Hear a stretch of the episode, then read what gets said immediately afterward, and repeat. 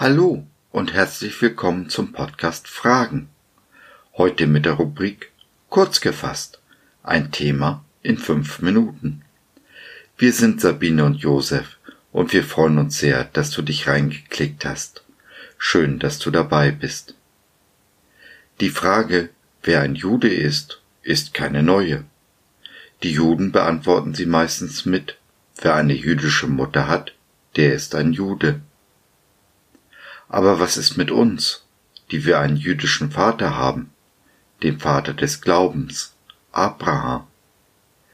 So hat auch der Apostel Paulus, selbst ein Jude, seine ganz eigenen Vorstellungen davon, wer ein Jude ist.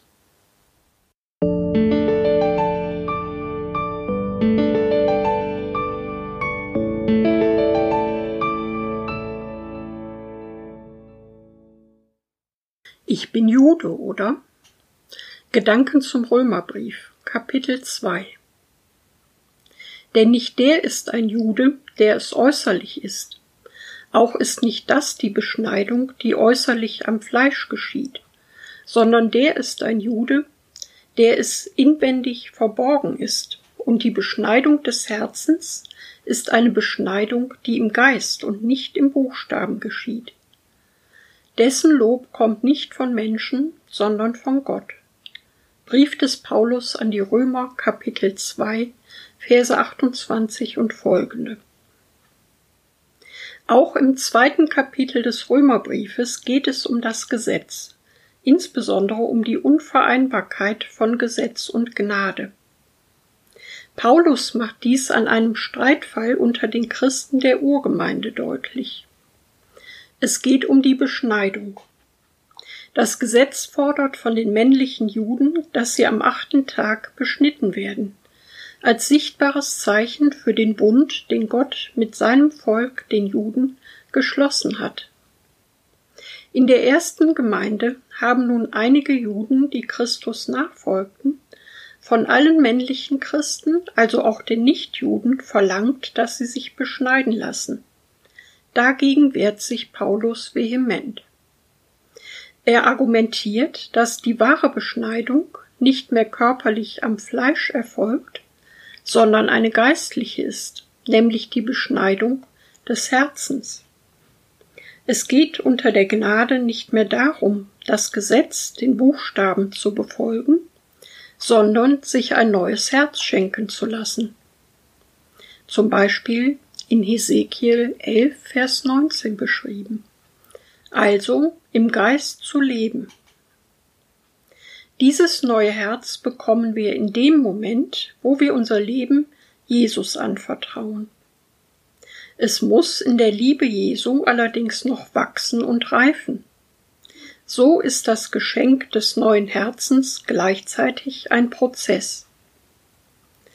Die Frage, die Gott uns stellt, ist, sind wir bereit, unser Herz täglich beschneiden zu lassen, es täglich auf Jesus auszurichten und es ihm ganz zu unterstellen?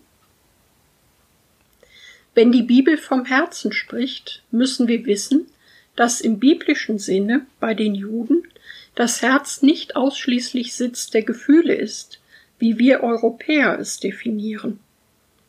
Nein, für die Juden und die Bibel ist das Herz der Sitz unseres Seins, unseres Verstandes, unseres Willens und Gewissens. Den Sitz der Gefühle sieht die Bibel in den Nieren. Ich gebe zu, für uns Europäer ein etwas merkwürdiger Gedanke. Lassen wir nun unser Herz beschneiden, wie Paulus es empfiehlt, machen wir damit deutlich, dass wir zu Gottes Volk gehören mit Abraham zum Vater. Vergleiche Römer 4, 11 bis 17.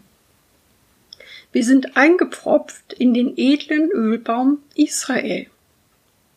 Siehe Römer 11, Vers 17 folgende. So wird aus jedem, der Jesus nachfolgt, ein Jude, Angehöriger des heiligen Volkes Gottes. Mit den Juden erben auch wir den Segen Gottes, den er seinem Volk versprochen hat, Kraft des Opfers von Jesus am Kreuz. Damit sind wir in den neuen Bund eingetreten. den Bund der Gnade und damit gleichzeitig dem Gesetz abgestorben. Jeder Christ sollte in jedem Juden seinen Bruder, seine Schwester sehen und wie ein wahrer Bruder ihm auch zur Seite stehen, für sein Glück und Wohlergehen beten.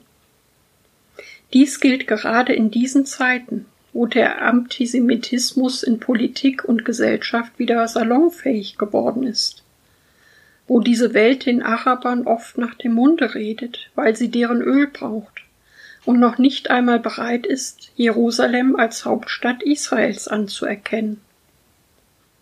Der Wind wird rauer, er steht uns entgegen, uns, den Juden und uns, den Christen.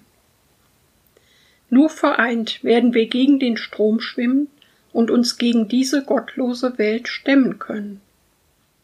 Tun wir dies in der Liebe Jesu, werden wir diese Welt verändern und sie somit ein ganzes Stück besser hinterlassen, als wir sie vorgefunden haben. So, das war's für heute. Wir hoffen, du hattest Freude und konntest etwas mitnehmen. Wenn du noch Fragen hast oder mit uns in Kontakt treten möchtest, dann besuche doch unseren Blog www.fragen.biz.